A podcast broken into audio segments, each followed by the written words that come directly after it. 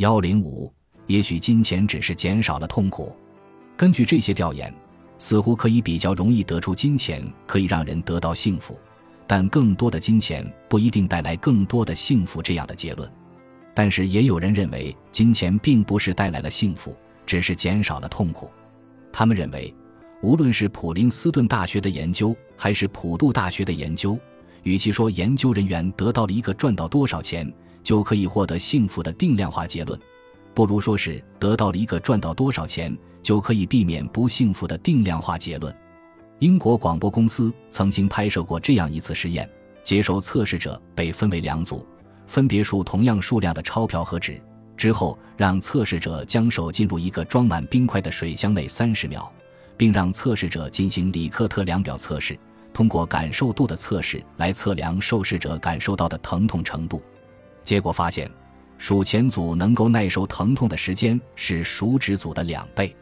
这说明数钱的过程有效降低了测试者对疼痛的感受。在另一个实验里，测试者参与了一种名为“社会排斥实验”的电脑游戏，测试者和电脑里的两个虚拟角色进行抛接球游戏，持球的人可以传给另外任意一方，测试者在把球抛给虚拟角色之后。球开始在两个虚拟角色之间传递，再也不会抛给被测者。测试者再次通过里克特量表测量他们的感受。结果显示，数钱组的测试者相对于普通人，更加不会因为遭受排斥而感觉受伤。